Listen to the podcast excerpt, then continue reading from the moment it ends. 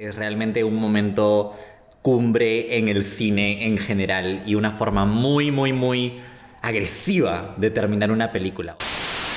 Esta película, para mí, en una palabra, es tensión. Mm. Es tensionante mm. desde el primer segundo hasta el final. Y en un momento se saca el saco, así se arranca el saco, lo tira al stage, ¿no? Se baja el pantalón. Se, baja el pantalón. está, sí, está excitadísimo, está... Orgasmeado.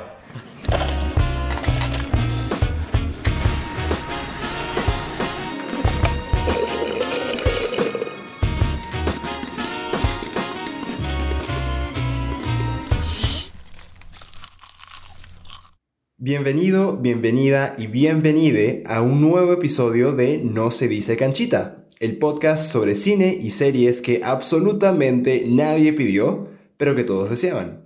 Esta semana, o bueno, cada semana, vamos a analizar, comentar, desmenuzar, polemizar y muchas otras cosas que terminan en AR acerca de una o más películas y o series. Estás escuchando a Sergio Lescano y a Renzo Cuadra. ¿Y de qué vamos a hablar en este episodio de hoy, Sergio? Bueno, el día de hoy vamos a conversar acerca de la película Whiplash. El látigo vengador. Exactamente.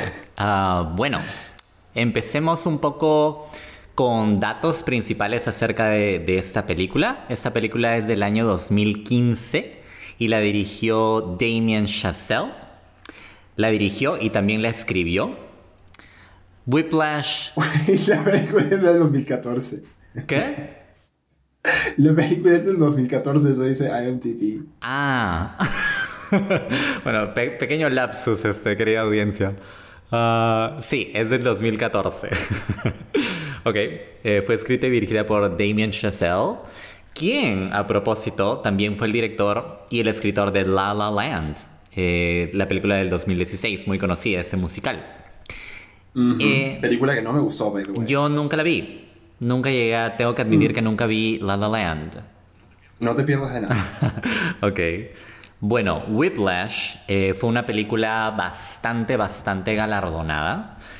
Mm, fue nominada a muchísimos premios internacionales y el premio más importante, que fue el Oscar, ganó en tres categorías. En la categoría de actor de reparto para J.K. Simmons, Ganó también en mejor edición y mejor mezcla de sonido.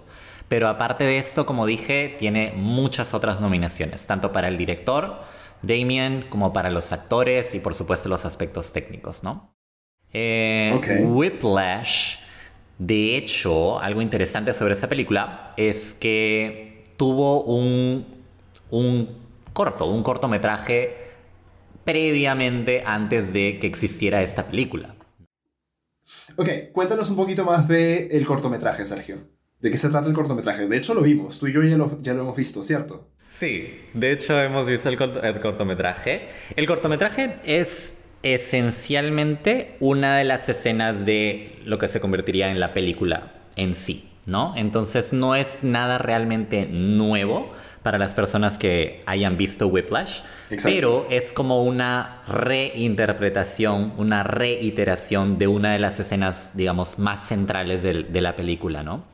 Bueno, más bien la película incluye una reinterpretación del cortometraje, que es el original, ¿cierto? Claro, claro, podríamos decir eso, sí.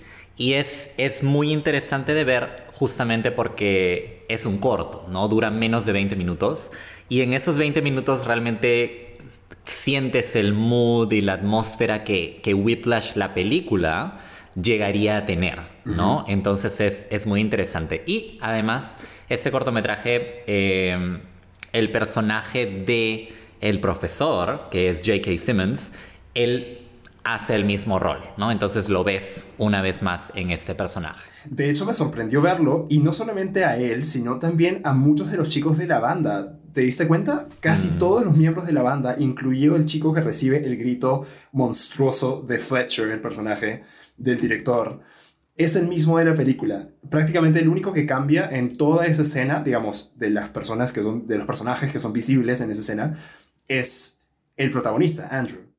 Que a ese actor lo he visto en alguna cosa y no sé en qué, pero yo lo he visto. Ok. No sé si en algo de Disney Channel o algo por el estilo. Se me hace bastante, bastante Hannah Montana-ish, bastante Jonas Brothers-ish su vibra. Pero. Mm, Xvideos, maybe. tal vez, tal vez Xvideos, Pornhub, tal vez algo de Pornhub. Ah, yo personalmente no lo había visto nunca, ni en comercial de cereal, nada. Nunca había visto ese actor, ever. No. Y de hecho, ¿qué, te pareció? O sea, comparando a ese actor versus el actor que realmente no estaría en Whiplash la película.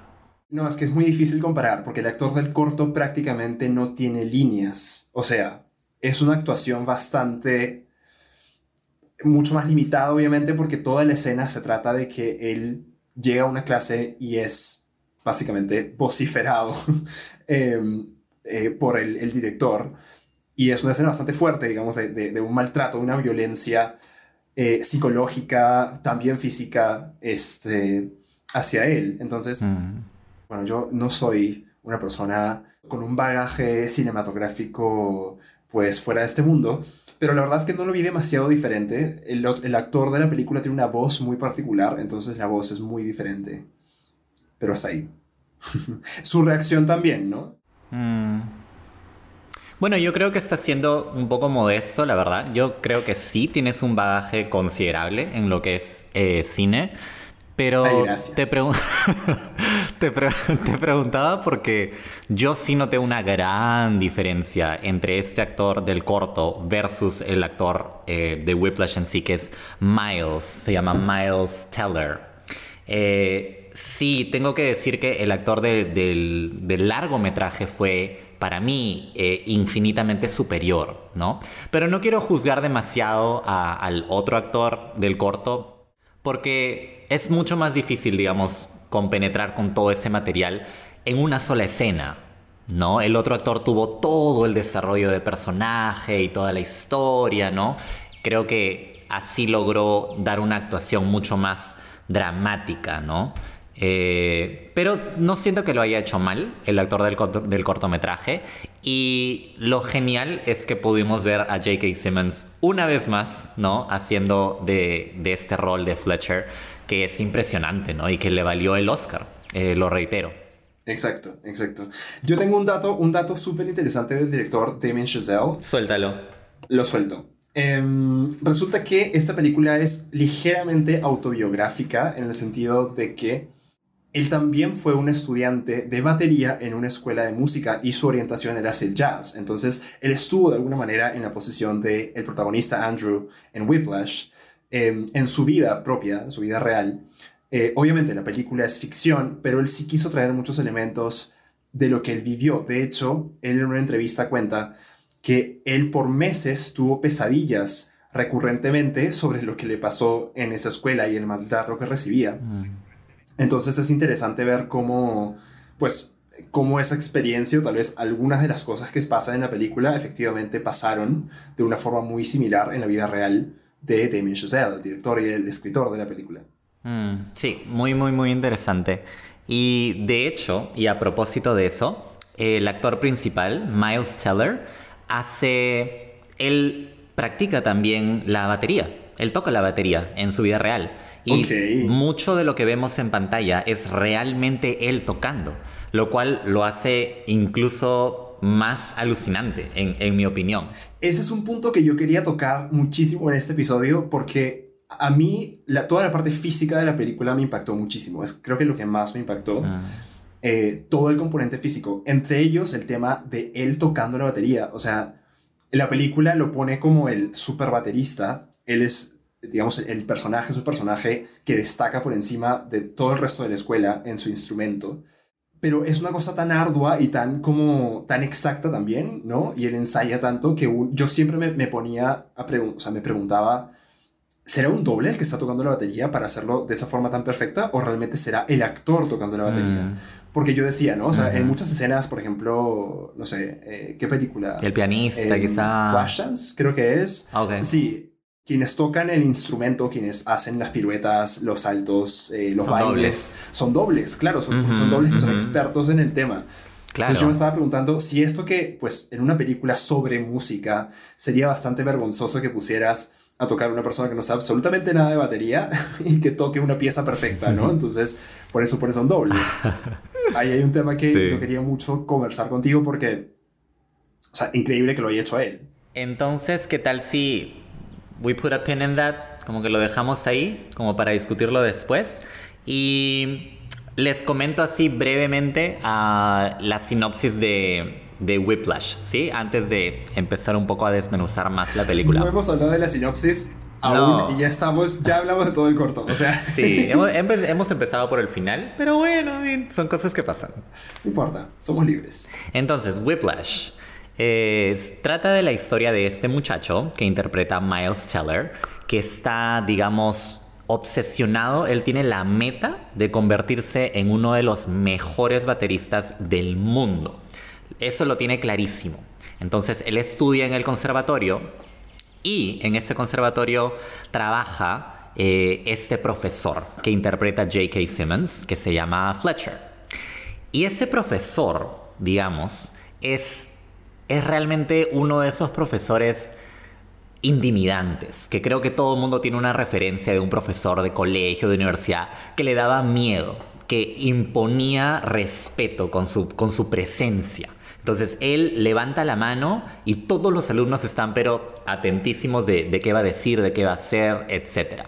Entonces estos dos personajes tienen una relación muy, muy, muy próxima porque el alumno admira demasiado al profesor y busca su aprobación por encima de cualquier otra cosa. Y este profesor exige a sus alumnos mucho más de lo que ninguna otra persona les ha exigido antes. Y es ahí donde radica, digamos, eh, la, la parte más interesante de la película, ¿no? Hasta qué punto llega a ser aceptable que un profesor, pues, llegue a ese nivel de intensidad, ¿no? Y de agresividad psicológica, eh, física. ¿En qué momento eso se pasa de ser simplemente motivación a ser abuso del alumno, ¿no? Entonces, esa es un poco la sinopsis de Whiplash.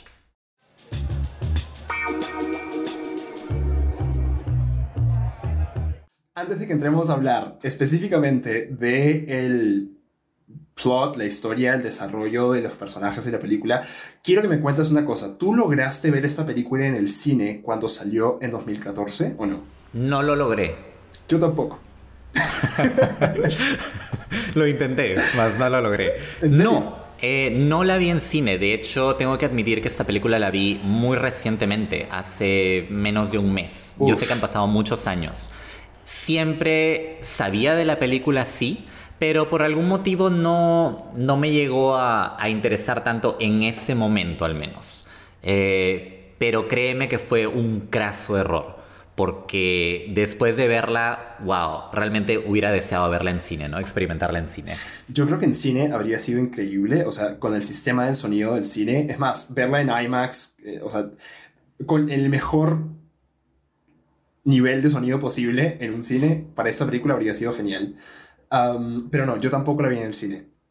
De hecho, sí la vi apenas salió. Yo la vi creo que en el 2015, más o menos. Ah, y la vi en ajá. DVD en mi casa, con mis papás, mi hermana.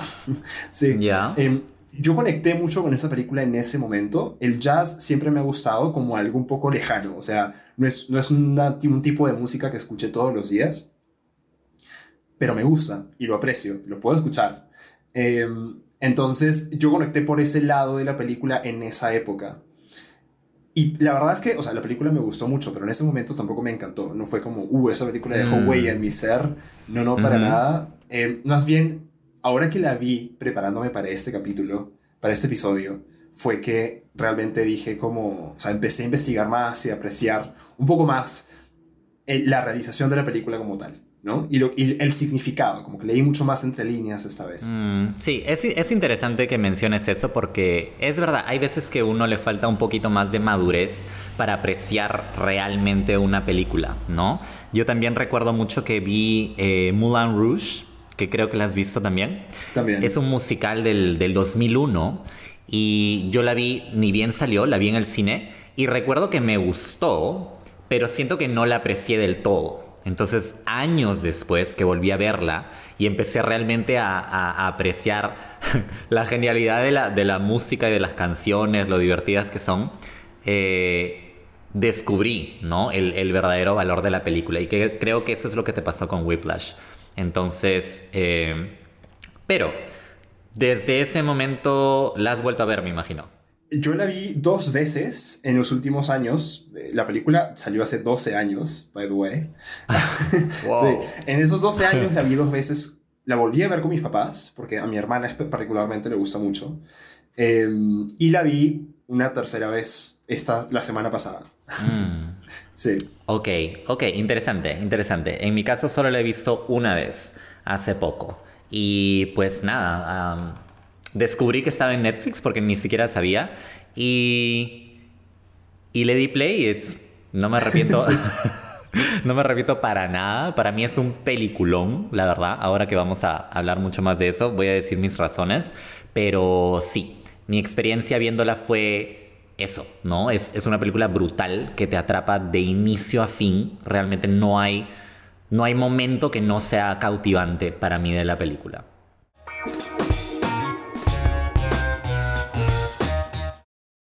Ok, con ese punto quiero que comencemos a hablar un poco más sobre Procedamos. ¿no? La, la, trama de la película. Procedamos y avancemos. Lo que has dicho es exactamente mi punto inicial. Esta película, para mí, en una palabra, es tensión. Mm. Es tensionante mm. desde el primer segundo hasta el final. Y de hecho, oh. el principio y el final es como dos clímax gigantes, ¿no? Que después se van empalmando a lo largo de toda la trama. Entonces, a mí eso me encantó. Es como, eh, como una tensión constante, como un estrés. Esta película te estresa porque te pones en el lugar del protagonista y dices, carajo, si a mí me estuviera pasando eso, o sea, yo, yo no estaría, o sea, yo no podría soportar todo lo que está viviendo esta persona. Entonces, tensión fue lo que a mí me, me provocó la película en primer lugar. Sí, y creo que ahí en realidad eh, hay que aplaudir realmente el trabajo del director y sobre todo de la edición. Total. Porque te lleva a ese ritmo. O sea, la, película es sobre música. Mucho de la película es acerca de, músicos y de una escuela de música. Entonces, eh, que no hubiera tenido ritmo hubiera sido pues terrible, ¿no? Pero ¿cómo logran obtener este ritmo tan tenso? Pues con planos y con secuencias, con cortes rápidos. ¿No? De repente estamos en el salón y de repente vemos un close-up de la batería, luego un close-up del saxofón, luego un close-up de la mano del profesor. Todo esto en la misma escena. Entonces te pone en ese ritmo acelerado que muchas veces tiene el jazz, porque el jazz tiene esa, esa dinámica de ser impredecible, de ser rápido, de empezar cuando menos te lo esperas. Entonces, esto es algo que también eh, me parece súper, súper logrado en, en, la película, ¿no? Esos paneos rápidos de cámara, de los platillos a los tambores y de los tambores a las manos del director, a mí me encantaban. Y tienes toda la razón. Para mí, el, el trabajo, digamos, audiovisual que tiene la película de conectar la imagen con la música es genial. A mí es una de las cosas que más me gustó de la película, ¿no? Esa conexión entre el sonido y el video y el movimiento de lo que estás viendo es genial. Ahora, algo interesante que también eh, descubrí cuando vi una entrevista con el director fue que él originalmente planteó esta película como un thriller, ¿no? Lleno de suspenso. Entonces, pero a la misma vez menciona que estos dos personajes, el profesor y el alumno, tienen una especie de relación amorosa, evidentemente no típica, ¿no? Eh, no de relación de pareja en sí, pero hay definitivamente una relación muy estrecha entre ambos. Entonces, creo que podemos conversar un poco de, qué opinas de estos dos personajes principales, eh, tanto el alumno como el profesor, ¿cómo los viste? Totalmente de acuerdo. De hecho, también vi esa entrevista con, con David Chazelle. Em, y él mismo lo dice, ¿no? Esto es como, es, es una historia de amor, digamos es una historia de amor bastante twisted, bastante retorcida, mm. pero es una historia de amor en el sentido de que son dos personas que descubren una química entre sí y tienen una especie de relación amor-odio entre sí, ¿no? Como una relación tóxica entre sí. Pero listo, empecemos con, con el protagonista, Andrew Neiman.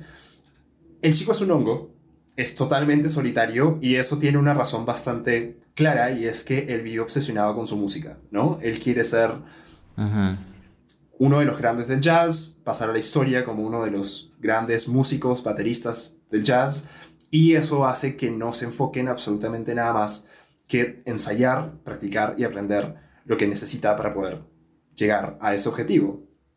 Entonces, eh, es un chico, digamos, con poco o nulas habilidades sociales, eh, no sabe cómo hablarles a otras personas, eh, le hacen bullying en el colegio, en la escuela, y aún así no le importa. No se relaciona, es decir, no, no, no convive mucho con otras personas. Él es como él y su música. Y luego Fletcher, que es el profesor que aparece y el, el, mentor, ¿no? Esa persona que lo va a guiar y que le va a hacer, le va a abrir el camino hacia ese objetivo que le está buscando. Eso fue lo primero que yo pude ver de él. Y eso se nota casi, casi desde la, no desde, la primera escena, pero sí desde el principio de la historia, digamos. Mm, Muy bien actuado también, la verdad, eh, por Miles Teller. O sea, le creí tal cual esa descripción que tú me has dado, ¿no? Un hongo, un poco, un poco antisocial, este tema de fijación, porque es realmente una fijación que él tiene por, por la grandeza, ¿no? Me parece muy, muy, muy bien interpretado, ¿no? Y por supuesto, él tiene esta contraparte, ¿no? Digamos que ese es su mundo ordinario, ¿no? Él y su música. Entonces todo cambia, todo da inicio en realidad cuando este profesor, ¿no? Eh, lo escucha tocar batería por primera vez. Esta de hecho es la escena que abre el film, ¿no? Entonces, y, es nuestra primera presentación a este profesor. Entonces te comento un poco de cómo yo percibí a, este, a este personaje Fletcher. En realidad... Cuéntamelo todo. Fue es que realmente me faltan palabras para, para describir lo, bien interpretado que fue por, por J.K. Simmons, ¿no? Realmente es súper, súper merecido el Oscar. Se nota que, que se divierte con el personaje de este profesor increíblemente exigente y que cruza esa línea súper delgada y súper fina entre motivación y realmente abuso, ¿no? Abuso psicológico y, hasta físico de los alumnos, ¿no? Me parece que ambos hacen una dupla súper interesante de ver, la verdad. Siento que están a la par es más, los, los, momentos más logrados de la película son justamente los de confrontación entre estos dos personajes, ¿no? Entonces, siento que eh, definitivamente la película está anclada en estas dos personas y las dos lo hacen increíblemente bien. Fletcher es definitivamente un hijo de puta y no le importa demostrarlo. Más bien, quiere demostrarlo. E, eso es un poco su, su forma de ser. O sea, su objetivo es formar a grandes músicos de jazz y su forma de hacerlo es violentándolos, básicamente, violentando a las personas, violencia física, violencia psicológica. Eh, es terrible, la verdad. Insultos. Insultos por doquier. O sea, yo, te lo dije en, un mensaje en WhatsApp. Para mí, este tipo parece. Él parece un personaje de Pataclown visto desde otro contexto, ¿no? Como que le sacas un poquito el humor a todo lo que tienen los insultos de Tony, los insultos de Keka, los insultos de Machine y lo pones en un, en un rol más dramático y eso es Terence Fletcher. Es una persona que grita chapas, apodos, insultos, a por doquier. O sea, yo tengo mi selección. tengo una selección apuntada de sus mejores quotes que me parecen increíbles.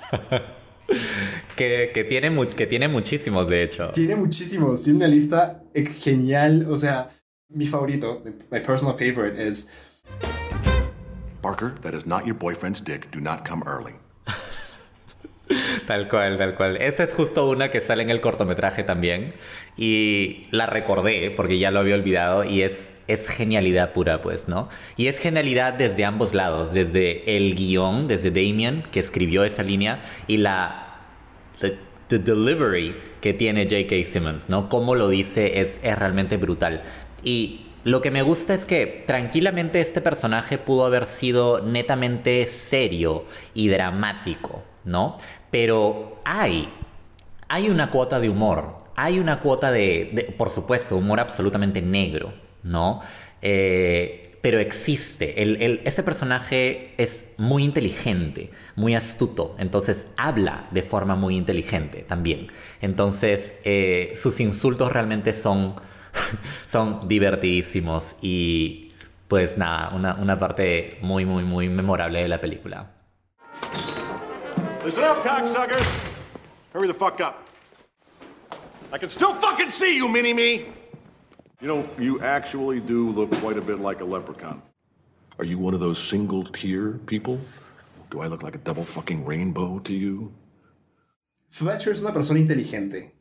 Y yo quiero que, avanzando en el plot, ya hablamos de la primera escena, hablamos de cuando Fletcher invita a Andrew, a este estudiante obsesivo con la música, a su, a su grupo musical, que prácticamente para mí la, el comparativo de eso es, el símil, es como que te invitan a jugar para la selección nacional, en este caso porque estamos hablando de la mejor escuela de jazz de Estados Unidos. Claro. La creme de la creme.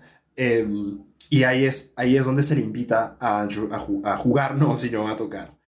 Hay una, hay una eh, un, primer suceso en el, en el plot, que es cuando están en una competencia, están en una, en una competencia de, de, bandas de jazz y están a punto de salir al escenario y Fletcher les dice a todos los miembros de la banda que los mata si pierden el folder con la música, ¿verdad? Sus, sus scores, sus, su folder con la música.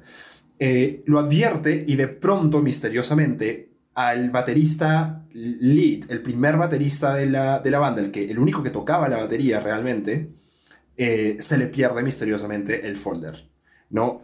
Y, oh sorpresa, en su reemplazo, Andrew, el protagonista, se ofrece a tocar porque él se sabe de memoria la música para, esa, em, para ese concierto, mientras que el, baterista, el primer baterista no se la sabe de memoria. Y Fletcher le dice que sí. Para mí ese es un primer momento que demuestra la inteligencia de Fletcher, porque aquí quiero hacer un drum roll. Drum roll, please. Y, saber tu opinión. ¿Fletcher se robó ese folder a propósito para darle un chance a Andrew de tocar en ese concierto?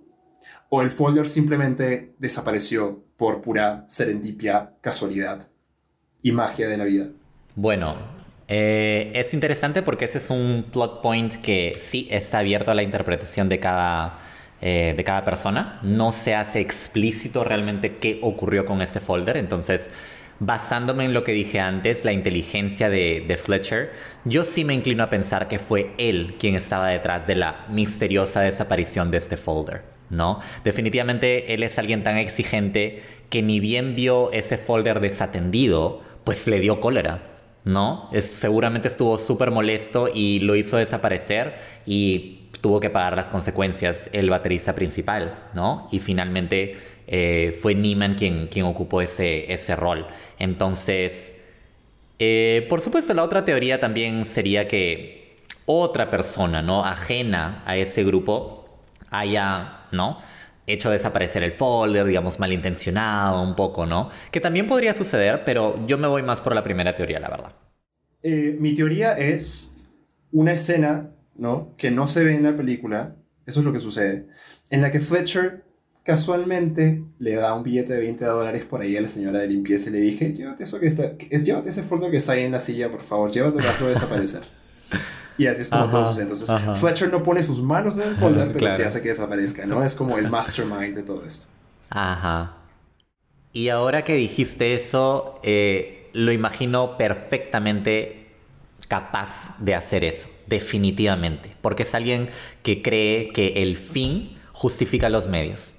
Es un profesor que eh, si tú resultas ser realmente un genio de la música, va a valer la pena que te haya agredido, insultado, vapuleado, empujado, hecho la vida miserable si es que logras su cometido de hacerte uno de los grandes. Entonces creo que has dado en el clavo. Uh Vilipendiado, sí, sí. Vilipendiado, exacto. ok, sí, ah. sí, toda la razón. Quiero llegar a otro punto acá, otro, otra demostración de la inteligencia de Fletcher, que es cuando después de ese concierto en el que eh, Andrew toca la batería y demuestra que tiene el skill suficiente, ¿no? Sabe, el chico sabe tocar la batería, lo hace muy bien, porque además es obsesivo y ensaya todas las noches hasta las 4 de la mañana. Entonces, eh, regresan a la primera clase, la primera sesión de la banda después del concierto, y lo primero que le dice Fletcher a la banda es que el primer baterista a partir de ese momento va a ser Andrew y ya no más el anterior, que no recuerdo cómo se llamaba. ¿no? Entonces ahí cambia todo porque Andrew llega al puesto soñado para él y llega de una forma, de alguna manera, muy fácil, ¿no? O sea, simplemente pasó un accidente, él tuvo la oportunidad de demostrar que podía hacerlo y pues lo pone ahí. También porque el primer baterista que estaba antes era un chico que tenía un problema de aprendizaje, según sus propias palabras, y que necesitaba de la ayuda visual del, de la partitura para poder tocar. Sin la partitura no podía tocar. En cambio, Andrew, en cambio, Andrew lo tenía prácticamente memorizado. Exacto. Entonces, Andrew, obsesivo, lo tenía memorizado y no tenía ningún ese problema. Eh, y pues, evidentemente, a Fletcher no se olía que por ahí una persona que necesitara de la partitura para poder seguirla y tocar fuera un baterista de talla mundial, ¿no? Evidentemente. Entonces, Andrew sí podía llegar a eso porque no tenía ese problema y, por supuesto, lo ponía él primero eh, sin dudarlo un segundo, pero después sucede algo curioso y es que Andrew no se queda permanentemente en ese puesto. Fletcher lo está retando, lo está retando constantemente para, para probarlo, o sea, como lo pone a prueba para que Andrew siga teniendo que demostrarle una y otra vez que efectivamente él es capaz de mantener un puesto de primer baterista porque se lo merece y porque es uno de los grandes del jazz. ¿Y cómo, cómo lo demuestra? Porque, oh sorpresa, unas clases después llega un chico que había sido compañero de clase de Andrew, también tocando la batería, era un chico de un año mayor, era mayor que, que Andrew, ¿verdad?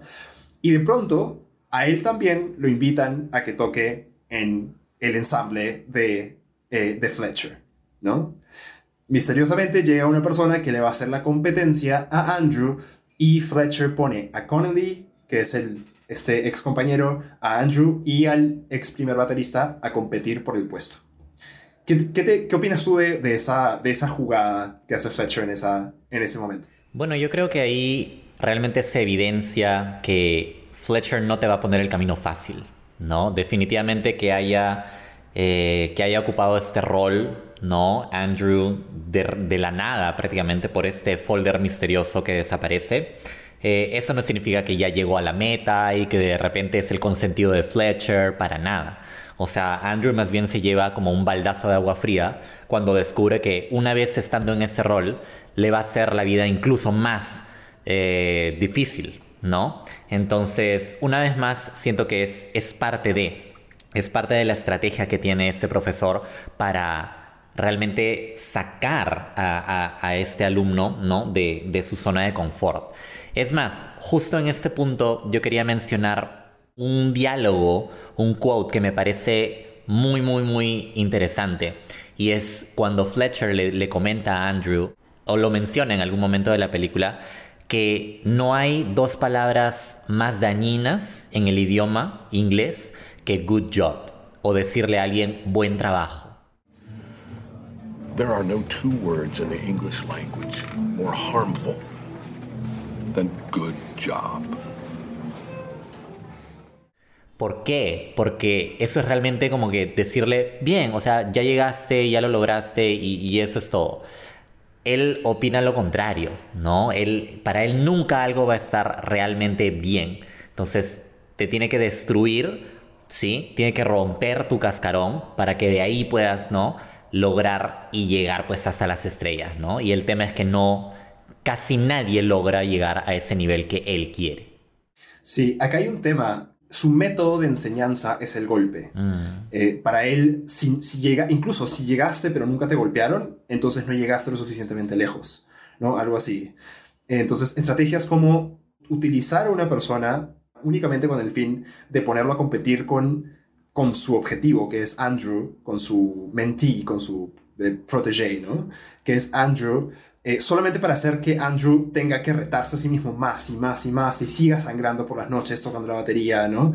Em, mm, e-, eso ese es el método de, Fletcher. Inclusive, hay una cosa que a mí me pareció lo, más hijo de puta que es de Fletcher en toda la película, para mí, es en la primera clase en la que invita a Andrew, lo saca un momento en un, en un break, lo saca de la clase y va a hablarle y darle un pep talk, ¿no? Es, es, ese primer encuentro íntimo, digamos, cercano de tú a tú que tienen Fletcher con Andrew. Y Fletcher le dice, eh, le, pregunta sobre su familia, le pregunta si tiene músicos en la familia, eh, qué hacen sus papás, ¿no? Parents musicians? No, What do they do? my uh, dad's a, a writer. Oh, what's he written? Y uno pensaría que lo quiere hacer porque quiere construir una relación productiva y entrar en confianza con Andrew, pero no. ¿no? A pesar de que al, al final de esa conversación, Fletcher hace como hace las veces de, de mentor, ¿no? Preocupado y, y por el crecimiento de su mentí, le dice, eh, quiero que repitas la frase, eh, yo estoy aquí por una razón, ¿no? I'm here for a reason. You're here for a reason. You believe that, right? Yeah. Say it. I'm here for a reason. A pesar de eso, ¿no? Después vuelven al salón de clase y la, la primera que Fletcher ve el más mínimo error, la más mínima deficiencia en Andrew, le empieza a sacar los trapitos sucios de la familia, ¿no? Le dicen, le dice cosas de su mamá, cosas de que eh, por eso su mamá este, lo dejó, eh, porque no sirve para nada, que al- a, a su costado su papá, que es profesor de un colegio, se va a ver como una historia de éxito porque Andrew nunca va a llegar a nada. I'm upset. You are a worthless, friendless, faggot lipped little piece of shit whose mommy left daddy when she figured out he wasn't Eugene O'Neill, and who is now weeping and slobbering all over my drum set like a fucking nine year old girl. Para mí es lo, lo más vil que hace Fletcher en toda la película, es usar información personal entregada en confianza por Andrew, simplemente para maltratarlo más y para hacerlo sentir peor, y según él, de esa forma, que él pueda llegar al nivel que, Fletcher quiere, ¿no? Sí, es verdad, fue una psicología inversa muy retorcida y muy hiriente, realmente. O sea, ese, ese profesor, y tú ya lo has dicho, es, es un hijo de puta. Él es recontra, recontra hiriente, no, no tiene ningún reparo en destruirte, en destruir tu, tu autoestima, todo tu, todo tu ser. Eh, ¿Por qué? Porque si te vas a caer ante eso, es porque realmente no ibas a ser un genio. Entonces, normal. Pero si te levantas de eso, si a pesar de eso tú continúas, es porque quizás sí es tu vocación. Y en este, siento que a este punto quería llegar porque me muero por saber realmente cuál es tu opinión. Porque siento que el, actor es tan bueno que a pesar de que sea tan hijo de puta, tú tienes cierta apreciación hacia él. Pero quiero saber, ¿cruzó el límite este profesor para ti? ¿Eso es algo que tú aceptarías? ¿Qué- ¿Cuál es tu opinión sobre eso? Definitivamente cruzó el límite. O sea, no, no tengo absolutamente ninguna duda de que haya cruzado muchos límites. Cruzó el límite de la violencia física, de la agresión verbal. Lo cruzó. Del maltrato psicológico, cruzó el límite de la homofobia, del machismo. O sea, ese tipo es una mierda de persona y eso lo tengo clarísimo. Lo es. Para ti. Ok, ok, ok, perfecto. Eh, para mí también, para mí también definitivamente. Eh, o sea, ya lo hemos dicho, ¿no? Él llega físicamente a agredir a las personas, ¿no? Le- le dio varias cachetadas, le lanzó instrumentos encima, ¿no? A la cabeza, mejor dicho. Entonces, hay, hay una agresión. Y siento que es necesario mencionar este plot point que ocurre cuando el profesor recibe una llamada en plena clase Uf, sí. y tiene, digamos, un momento, ¿no? Donde se nota que está un poco sentido y luego habla a sus alumnos y le comenta que uno de sus exalumnos ha muerto. Según él, de un accidente automovilístico o de un tipo de evento así. Eh, Ahora, lo, él coloca una de las canciones de este alumno, ¿no? Y les hace escuchar y lo enaltece. Dice, escuchen a esta persona, ¿no? Que lamentablemente nos ha dejado, qué sé yo, ¿no? Eh, y pone su música. Entonces tú como espectador dices, bueno, quizá hay, hay un corazoncito ahí, ¿no? Como que él realmente sí llega a valorar a ciertos alumnos al menos. Pero lo realmente polémico aquí es que luego, varios, ¿no? varias secuencias después en la película, nosotros descubrimos que este alumno en realidad no murió de un accidente automovilístico, sino que se suicidó. Y se suicidó justamente alegando este tema de estrés psicológico masivo que experimentó con este profesor. Entonces, eso a mí realmente me sacó de cuadro, porque yo dije, esta persona, este Fletcher, no está bien psicológicamente, porque está mintiendo, está diciendo que ocurrió algo que en realidad no ocurrió, para un poco tapar su, su culpa, ¿no? Porque jamás podría admitir, sí, él se suicidó porque yo lo presioné. En vez de decir eso, inventa algo. Entonces ahí yo realmente empecé a perder respeto por él. Sean died yesterday in a car accident. And uh, I just I wanted you guys to know he was a beautiful player.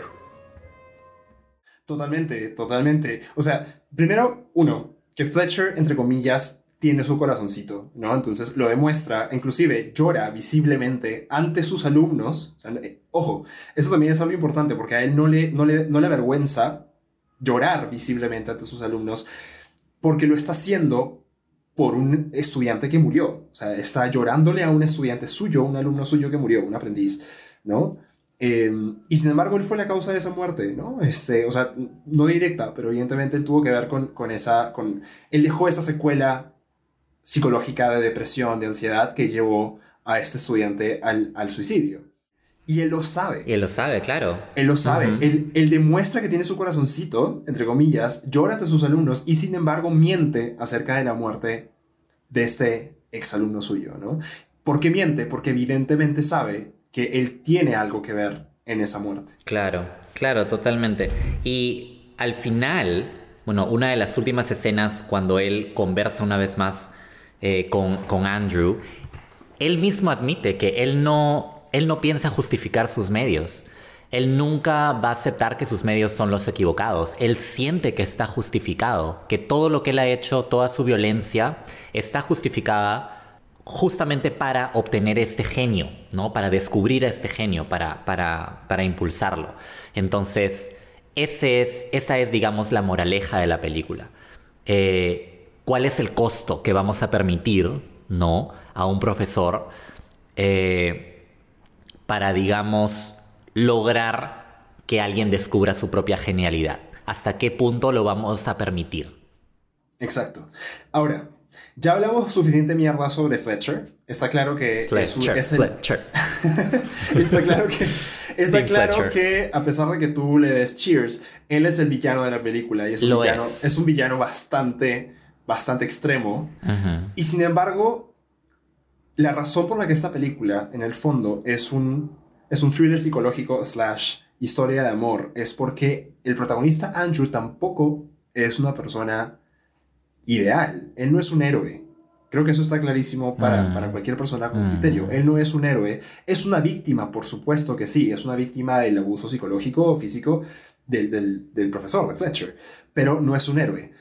Em, y por eso es que conecta también con él. Y por eso es que en- al final de la película regresa a Fletcher a pesar de todo lo que vivió y a pesar de que ya supo de que el ex estudiante se suicidó por culpa de Fletcher, ¿no? Entonces a él eso no le importa porque él está de acuerdo con Fletcher. Es decir, a la, la pregunta que tú me hiciste, ¿no? De que hasta qué punto lo que hizo Fletcher es válido, hasta qué punto se puede justificar. Creo que la respuesta de Andrew clarísima es que sí es válido, que sí se puede justificar que Fletcher llegue a esos Ajá. extremos, porque eso es lo que cuesta ser uno de los grandes, ¿no? Eso es lo que cuesta pasar la historia, es eh, sangre, sudor y lágrimas, lo que va a costar que tú llegues allá, y así tiene que ser el camino. Hay un personaje que quiero, yo quiero que hablemos de este personaje, porque a mí, en lo personal, me dejó bastante marcado. Fue el personaje con Creo el que que... sé de quién hablas. ¿De quién crees que hablo? De la flaca. La flaca, exacto. Claro, Exacto. sí. Es un personaje pequeño, pero importante, así que dale. Yo soy esa flaca. Ya, Yo, soy, yo, soy, yo soy esa chica. Esa chica se llama Nicole. Ya. Eh, se llama Nicole en la película.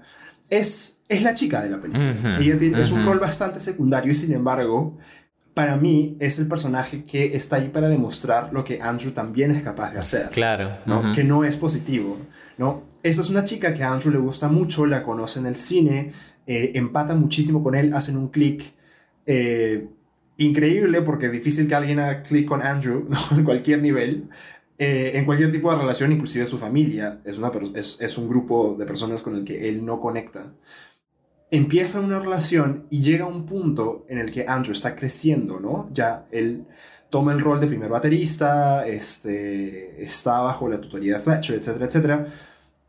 Y en un momento se da cuenta de que la novia, la chica, es un estorbo en su vida, ¿no? Se da cuenta de que la chica no le lleva, no, no le lleva a ningún lado, que es una distracción, y se lo dice en la cara ¿no? Le dice... de, la forma, de la forma más brutal posible. De la forma más brutal, explícita posible, ¿no? Le dice, quiero romper contigo porque siento que eh, no voy a tener tiempo para ti, ¿no? Y, y, la chica le pregunta, ¿tú estás seguro de eso? ¿Estás seguro de que yo voy a ser un obstáculo? ¿Eso es lo que tú me quieres decir? ¿No? Y él le dice, sí, eso es lo que te quiero decir. Entonces, rompamos. I want to be one of the greats. And I would stop you from doing that. Yeah. A lo que iba yo con Yo soy esa flaca es. Eh, esa es una chica que es polarmente dis distante, ¿no? Dista muchísimo de Andrew, porque Andrew está obsesionado con un objetivo. Andrew quiere ser... Tiene, aspiraciones, pues, inmensas. Exactamente. Andrew tiene muy claro que él quiere llegar a ser el baterista número uno del mundo. Punto. Esa es su misión en la vida, eso es lo que él va a perseguir. Y cualquier persona que no esté a su nivel, pues la va a retrasar. Exacto, exacto, ¿no? Y en el, en el extremo opuesto del espectro tienes a esta chica que estudia una carrera que no sabe por qué lo hace, ¿no? Digamos, estudia una carrera porque le dio curiosidad o simplemente fue lo primero en lo, que lo aceptaron. Estudia en esa universidad porque fue la primera eh, que, eh, a, la que le chuntó, ¿no? En, en, la admisión. Entonces, eh, es una chica que de alguna manera no tiene esa aspiración, no tiene como ese drive, esa determinación que sí tiene Andrew. Y, y por esa razón también es que Andrew la ve como una inferior, ¿no? Yo me identifico muchísimo con ella porque yo toda mi vida la he vivido así. Es decir, yo nunca he tenido muy claro a dónde voy a llegar. Yo no, hasta el momento, hasta el día de hoy, yo tengo muchas cosas que me gustan, muchas cosas en las que yo soy bueno. ¿Sí? Mm, tengo, tengo mis talentos. Y sin embargo, no tengo... me, queda clarísimo. tengo mis talentos y sin embargo no tengo una sola cosa que quiero hacer en la vida muy bien y quiero ser mejor que el resto del mundo en esa cosa, ¿no? Mm. Entonces yo soy esa chica en la vida. Así es como yo llevo mi vida. Y creo que si en algún momento yo conociera, hubiera conocido... Un Andrew. Un Andrew, me habría pasado algo muy parecido. Lo mismo. Habría sido descartado, expectorado por esa persona. Ok, ok. Muy interesante tu, tu, para, tu paralelo, realmente. Eh, interesantemente, siento que yo conecto más con Andrew que con la chica. Porque yo siento que sí tengo, obviamente no una fijación tan enfermiza y obsesiva como la tiene él, pero hay cosas muy específicas que yo sí quiero lograr. Entonces, de cierta forma yo entiendo a Andrew, pero no, no creo que su nivel de obsesión sea el saludable, ¿no? Y ahora que mencionas esto, yo siento que ese momento, cuando Andrew termina con, con, con la flaca, es el momento cuando él prácticamente se ha convertido en Fletcher adquirido toda esta mentalidad, ideología de que si vas a ser uno de los grandes, pues no puedes estar con alguien que no está a tu nivel.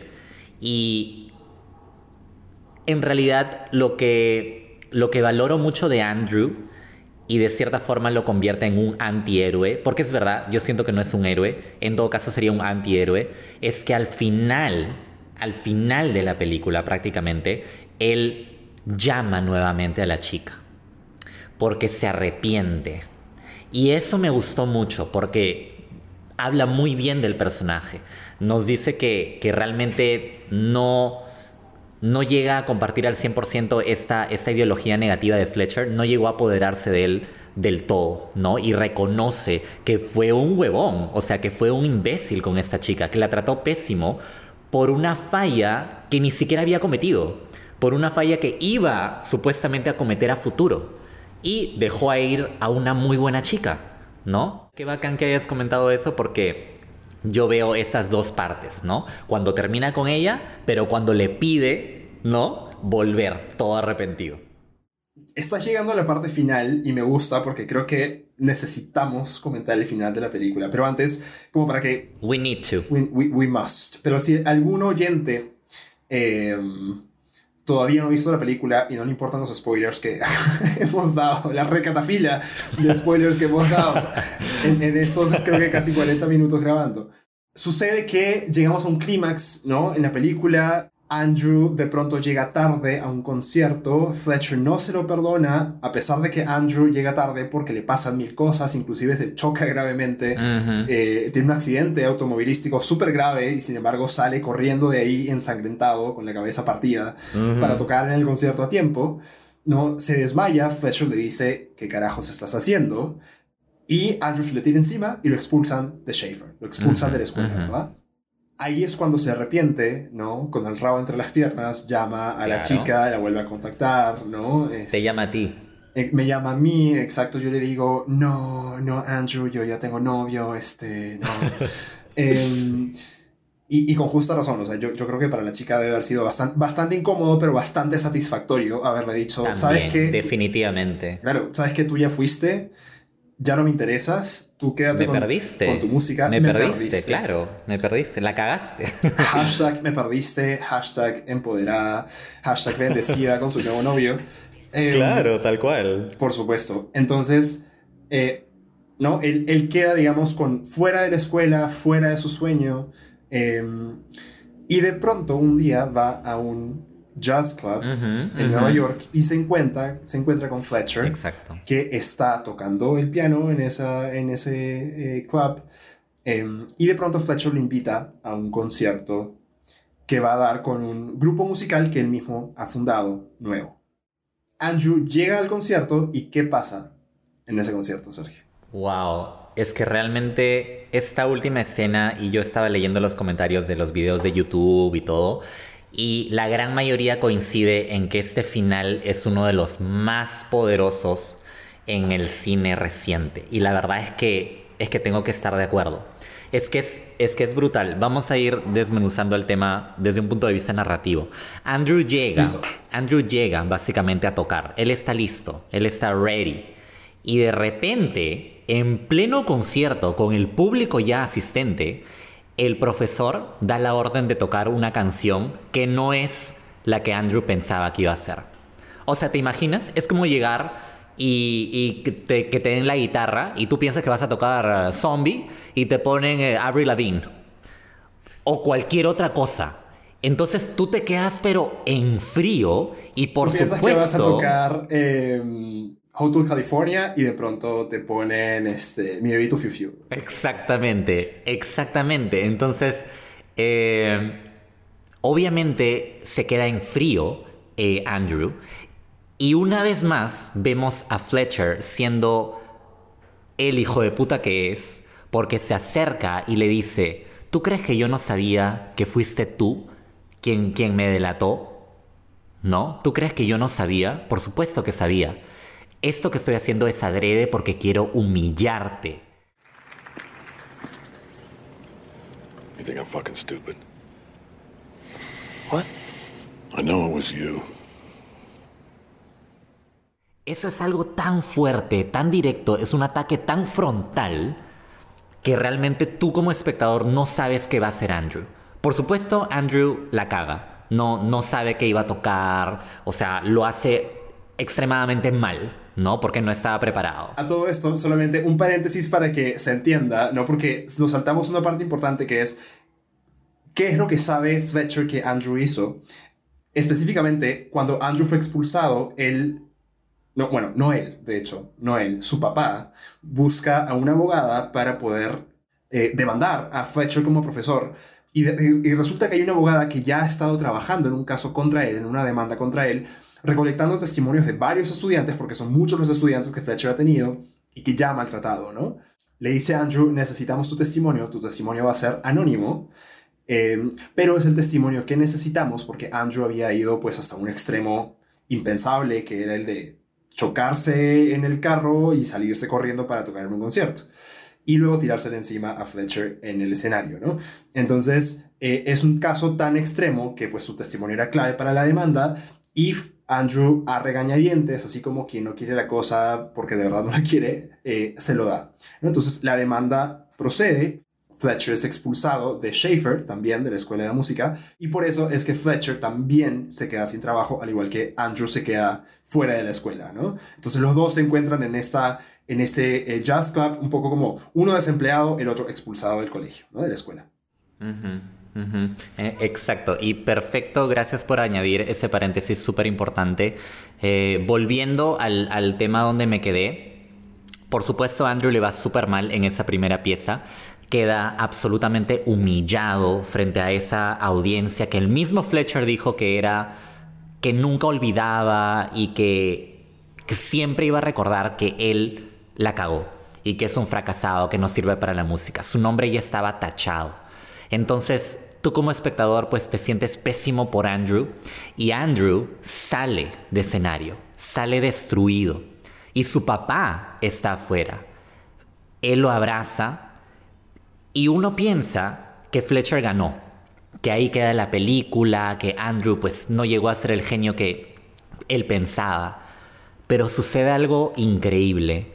Andrew regresa al escenario. ¡Qué rica escena! Sin precedentes. Sin precedentes, él regresa, así como un loco, pero es un vendaval. Él vuelve y se sienta en la batería y sin importarle Fletcher, empieza él una canción propia. Si no me equivoco, Whiplash. Whiplash, exactamente. Whiplash. Él empieza No. Whiplash. Caravan. Él empieza Caravan. Él empieza Caravan. Él empieza Caravan. Entonces, para que nos entiendan un poco, hay todo un estrado lleno de músicos dirigidos por Fletcher, pero este patita, Andrew, está dando la orden y está haciendo lo que quiere en el escenario. Él toma el- la posición del director. Claro. Inclusive le dice, le dice, ¿no? Al bajista le dice, I'll cue you in. Yo, yo te, yo te doy la, La yo te doy el paso para que empieces a tocar. Yo te doy la pista. Te tiro la pista. Andrew, what are you doing, man? Es, este acto es como que se la devolvió. Se la, se la devolvió de la forma más rica posible. Y todos ahí estábamos detrás de Andrew como que, sí, bien, huevón, concha su madre". o sea, es un momento increíblemente satisfactorio, pero eso no es todo de esta escena, increíblemente. ¿Por qué? Porque Andrew to- ha tocado Caravan por ya muchísimo tiempo, entonces se lo sabe de memoria, lo hace increíble. Y llega un momento en que Fletcher pues tiene que admitir un poco de que, ok, sí puede tocar, lo está haciendo bien, etc. Pero, no contento con esto, Andrew sigue tocando, sigue inspirándose y de repente empieza a hacer una especie de freestyle donde hay un, hay un momento en el que Fletcher por fin ve al genio que Andrew pensaba que era. Lo ve frente a él. Y ya no es el huevón que lo delató, ya no es el huevón que quería humillar, ya no es esa persona. Ahora es el verdadero genio en el escenario y Fletcher lo anima a seguir tocando y llegar hasta su punto máximo. Esa, ese trayecto de Fletcher es increíble. Y fíjate que toda esta secuencia dura como 20 minutos. La escena final dura como 20 minutos. Y solamente como, creo que son como 10, ¿cuántos minutos toca Andrew en esa escena? Como más de 5 minutos toca. O sea, solamente... Yo el- creo que definitivamente más de cinco. El solo de batería son más de 5 minutos. Es más de lo que dura una canción tradicional. Y lo vemos a él, ¿no? Tocando, tocando, tocando. Y a Fletcher de un momento a otro conectando. Ese momento en el que sus miradas se conectan, hacen clic. Y Fletcher ve la genialidad en él, ¿no? Lo que tú decías. Y el tipo como empieza a dirigirlo, empieza a decirle, listo, empieza a bajar, empieza a bajar, empieza a subir, haz esto, haz lo otro. ¿no? Este, y en un momento se saca el saco, así se arranca el saco, ajá, lo tira sí. al stage, ¿no? Se baja el pantalón. se, se baja el pantalón, está, sí, está excitadísimo, está en Orgasmeado. en- orgasmeado en el Nirvana, ¿no? Su tercer ojo está abierto de par en par, está ahí en medio del escenario. Y, by the way, en, en todo este momento, yo solamente estaba pensando, ¿qué sería estar en ese momento sentado en ese teatro Oh, viendo Dios. tocar a esta banda? O sea, ¿yo qué pensaría de ver que un chico de pronto no, no toca, o sea, toca mal, luego sale, luego vuelve a entrar, luego toca solo. Claro, claro, ¿No? claro, claro. Entonces, yo, o sea, yo creo que sería muy gracioso. Yo creo que si esto, su- bueno, esta, esta película es del 2014, ya existían smartphones, y yo creo que sería lo mismo hoy.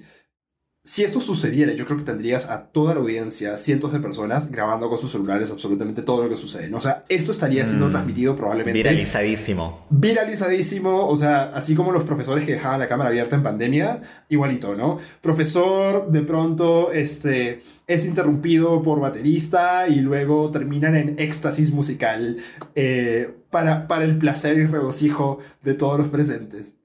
Sí, sí, sí. Y bueno, eh, es interesante porque hasta la misma conversación que hemos tenido ha llegado a un punto clímax justamente con la película porque llega, llega a ese punto altísimo de tensión y de excitación, porque siento que es como una, le vamos a llamar excitación fílmica, eh, porque lo es, porque lo es. Entonces, este, este momento, ya no tengo exactamente claro si ahí cierran la película o si hay algo después, pero es realmente eh, el, el momento cumbre.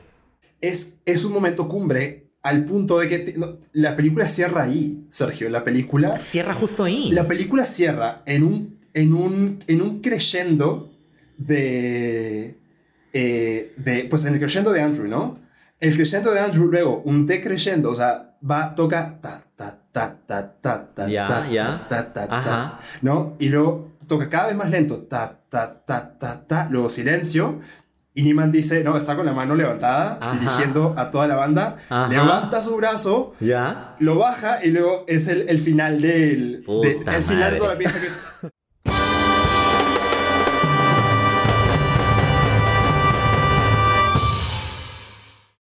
Roll credits. Ahí termina la película. Holy shit. Ah, la mierda. o sea, audiencia, lo acabo de visualizar y, y es increíble. Es realmente un momento cumbre en el cine en general y una forma muy, muy, muy agresiva de terminar una película. O sea, realmente terminas, pues, puta. Te, te viniste junto con, con Fletcher. Te en verdad. viniste, o te sea, ya viniste. multiorgasmo. Ya, llegaste, llegaste. Llegaste Va- varias veces, varias veces llegaste. veces.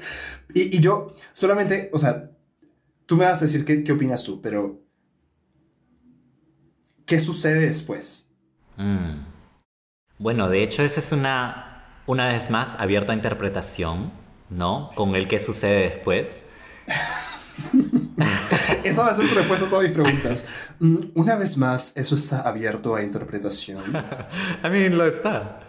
Eh, pero, bueno, yo siento que más que lo que pasa, porque pueden pasar miles de cosas, es más, van a suceder miles de cosas, pero siento que lo importante es de que se comprueba que realmente Andrew sí era el genio que él sabía que era, porque él estaba convencido de que lo era. Y eso es algo valorable. Entonces, nosotros como audiencia lo comprobamos con esa última escena. Y para mí, eso basta. Ya de ahí si tiene una carrera prolífica, si logra su legado, si se mete en drogas, o sea, eso está muy al margen de. Con que se haya comprobado el tema de la genialidad, para mí es ya llegó a hacer su círculo, cerró su círculo Andrew. Sin embargo, qué interesante sería, ahora que me preguntas qué, qué, qué sucederá después, si es que Andrew sigue con Fletcher de la, de la mano. Porque eso significaría que Andrew avala los métodos de Fletcher, que le agradece que lo haya agredido, etcétera, ¿no? Entonces, Yo creo que sí. O sea, si tú me preguntas a mí, para ti, Renzo, ¿qué es lo que sucede al final de esa película? Yo te voy a decir, Andrew continúa con Fletcher. O sea, siguen tocando juntos. Y probablemente Andrew, pues, brilla, saca muchísimos discos, hace un montón de plata. Y unos pocos años después, muere de una sobredosis.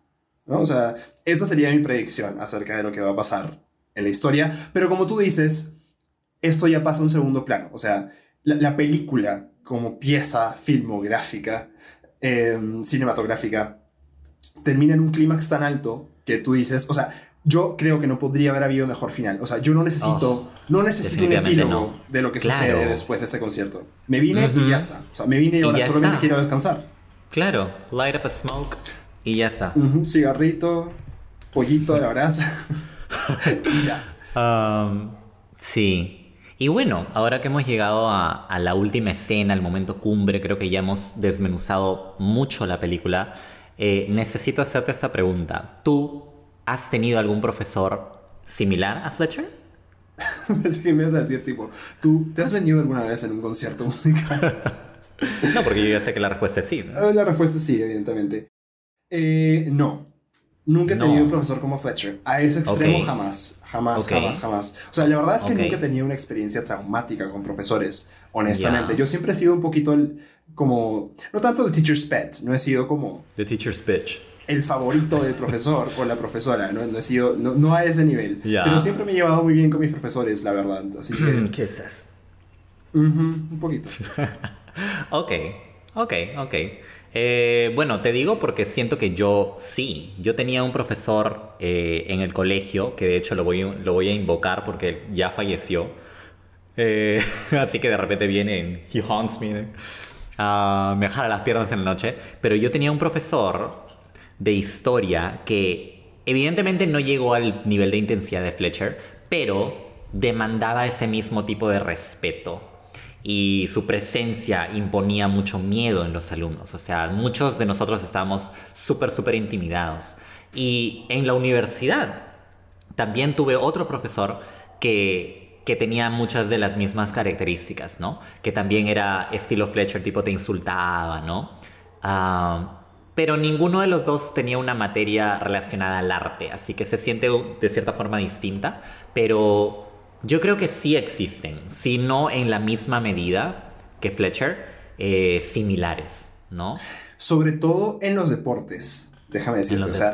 Y, y esto, esto fue, de hecho, bueno, ahora vamos a pasar a nuestras críticas y a nuestro vere- veredicto final acerca Muy de bien, la muy bien. categoría, nivel sí, y, y performance de esta película como un todo. Pero em, una de las críticas que te puedo adelantar, que no, no, no le hago particularmente yo a la película, porque esto no viene desde mi punto de vista, pero sí lo escuché y me parece válido, es Fletcher es más un coach deportivo que un músico. Mm, ¿Sí? ujú. Entonces, de hecho, si me preguntas a mí, como en mi experiencia personal, ¿qué persona en mi vida se ha acercado más a Fletcher, ¿no? Eh, desde el rol del profesor, profesora, ha sido justo mi- el- un entrenador que tuve en el equipo de natación. Yo nadé en el colegio, en la selección del colegio un tiempo, Ujú.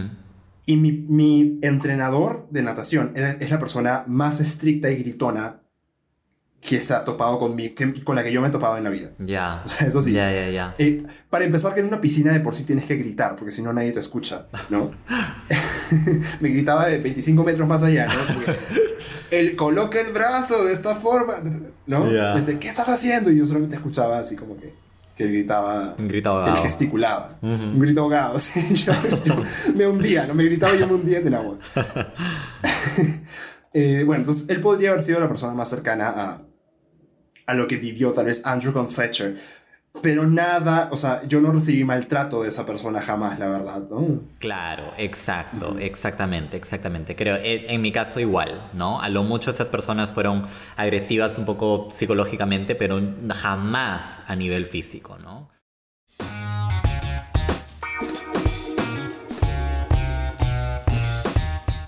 Y bueno, creo que hemos llegado a un punto en donde podemos dar, ¿no? Nuestro veredicto final, nuestra apreciación final de la película. Así que dale. ¿Yo? Sí, tú. No, tú. Ok, yo. Ok, Sergio. Sergio, ¿cuántas canchitas del 1 al 10 le das a Whiplash? Ah, yo siento que le daría una puntuación casi perfecta, la verdad. Sí, si es que no son 10 canchitas, pongámosle... No, es que la verdad no siento ningún área de la película que haya estado eh, por debajo del resto. Eh, para decirlo de otra forma, siento que todas las áreas de la película tuvieron una calidad increíble. La dirección, el guion, las actuaciones, la edición, o sea, todo estaba top, top, top. Es una película que te atrapa de inicio a fin, es poderosa emocionalmente, te genera una reacción, tú estás viviendo ¿no? los sucesos y, y te afectan, ¿no? Te afectan. Entonces, siento que es una película con la que no hay pierde, así que 10 canchitas por mi parte.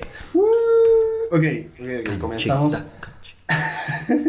comenzamos muy bien. Muy bien. La verdad es que yo también siento, yo estoy muy de acuerdo contigo. Yo siento que esta película es una película grandiosamente lograda. Es una película que te atrapa en todo sentido. La actuación es excelente, la edición es excelente. Eh, la música es chévere. entonces, entonces todo está muy cool. La película está muy bien lograda. Hay otro dato también que yo creo que hay que resaltar, que eso debíamos haberlo dicho al inicio, pero no importa. Fue una película de bastante bajo presupuesto para lo que se suele manejar en Hollywood. La película costó, costó un poquito más de 3 millones de dólares y tuvo ganancias de casi 50 millones de dólares. Wow. no solamente fue una película excelente, sino que fue una película bastante costo efectiva. rentable. sí, exacto. Mm. Totalmente. Eso de hecho es muy interesante y habla muy bien de la película porque visualmente no tiene nada que envidiarle a una superproducción. Más bien el tema de la fotografía está muy bien logrado, entonces me asombra, incluso más, le tengo más respeto que con un presupuesto limitado para Hollywood haya logrado convertirse en lo que es. Es, es un monstruo, es un monstruo esta película. Totalmente. Ahora, yo, le voy a, yo voy a ser un poquito más exigente que tú esta vez, solamente para darte la, la contra. la, la primera vez que la vi, probablemente le habría puesto, sí, un 10. Eh, Mm. Sin embargo, investigando un poquito más y, mirando un poco más de cerca, justo el tema de que haya sido una película de bajo, bajo-ish presupuesto, viene con ciertos temas. Por ejemplo, desde el punto de vista, es decir, desde el punto de vista musical, la película no es 100% precisa, o sea, no es 100% accurate en Mm, varias cosas, ¿no?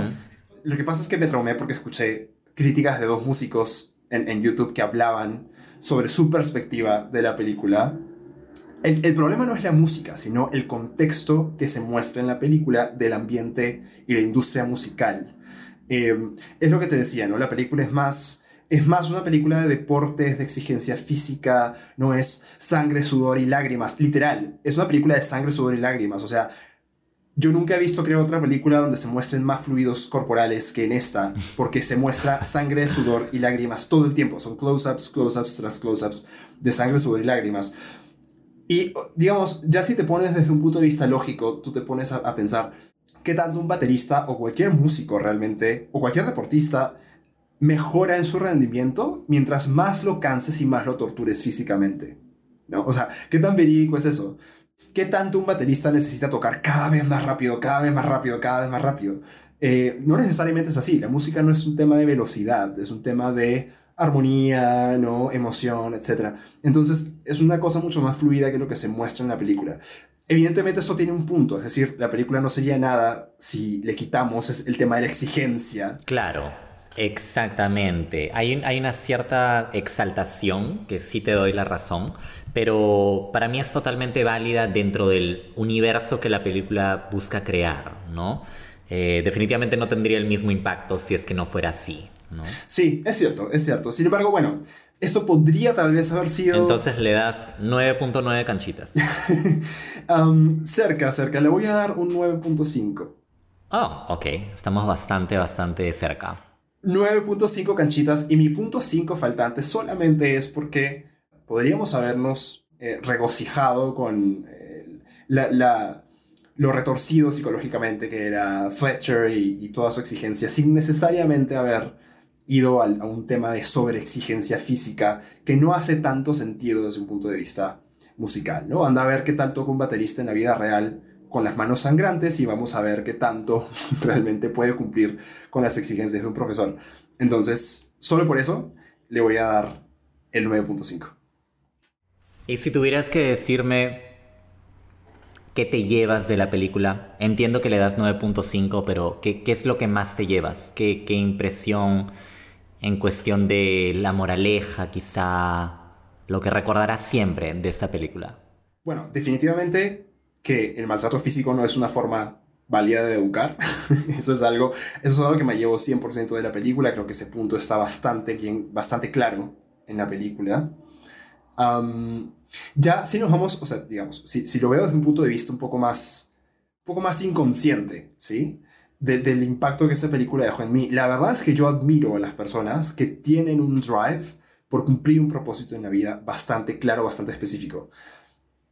Para mí fue, fue divertido, o sea, sí disfruté de ver, así sea en un contexto bastante retorcido, bastante perturbador, ¿no?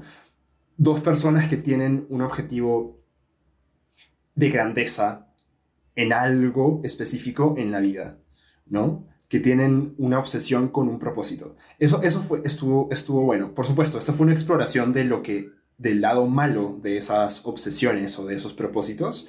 eh, pero creo que es súper interesante, ¿no? Súper interesante ver que, que tú puedes, o sea, puede haber un lado B, ¿no? Una, un, lado sombrío de, de esa determinación y de esa ambición que tienen ciertas personas.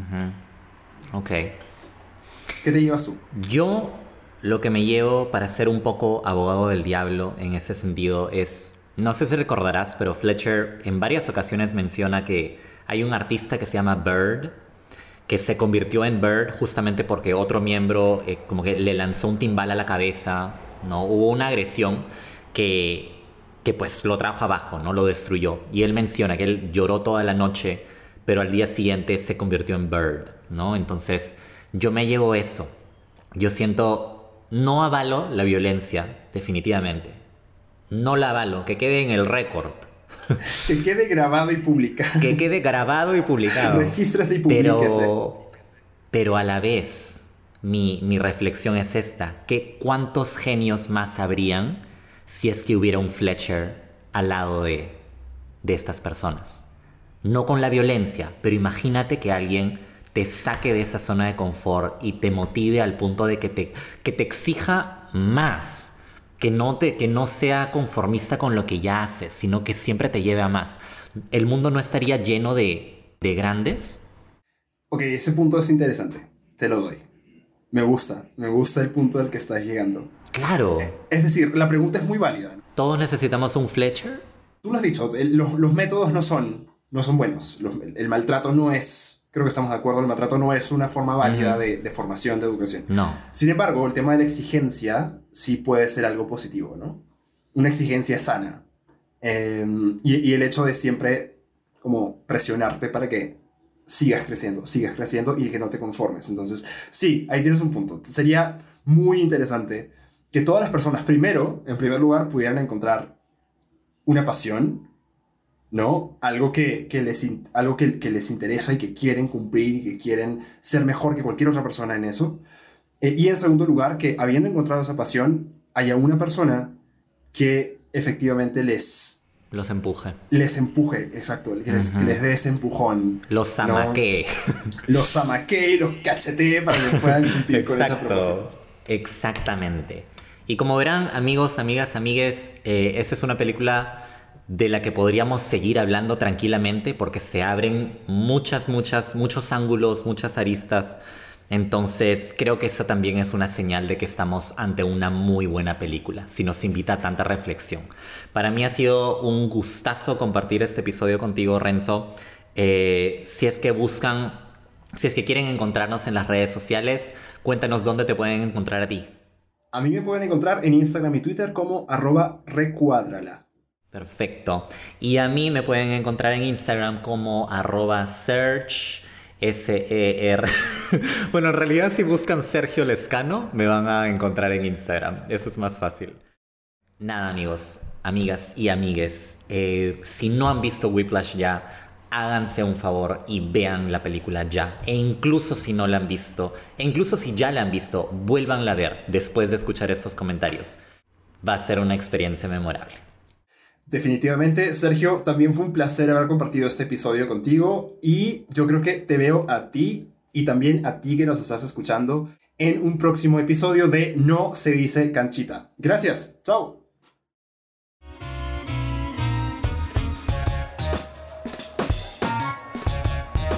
Queremos escucharte a ti también. Búscanos en redes como arroba canchita podcast y compártenos lo que tú piensas sobre la película o serie de este episodio. Y claro, cuéntanos de la película o serie que amas y que quieres que comentemos en los próximos episodios de No se dice canchita. Si te gustó lo que escuchaste, no te olvides de seguir o suscribirte a No se dice canchita en Spotify, YouTube o donde sea que escuches tus podcasts. Y compártenos, así nos ayudarás a llegar a más personas que, como tú y como nosotros, no se aguantan para comentar las series y películas que adoran.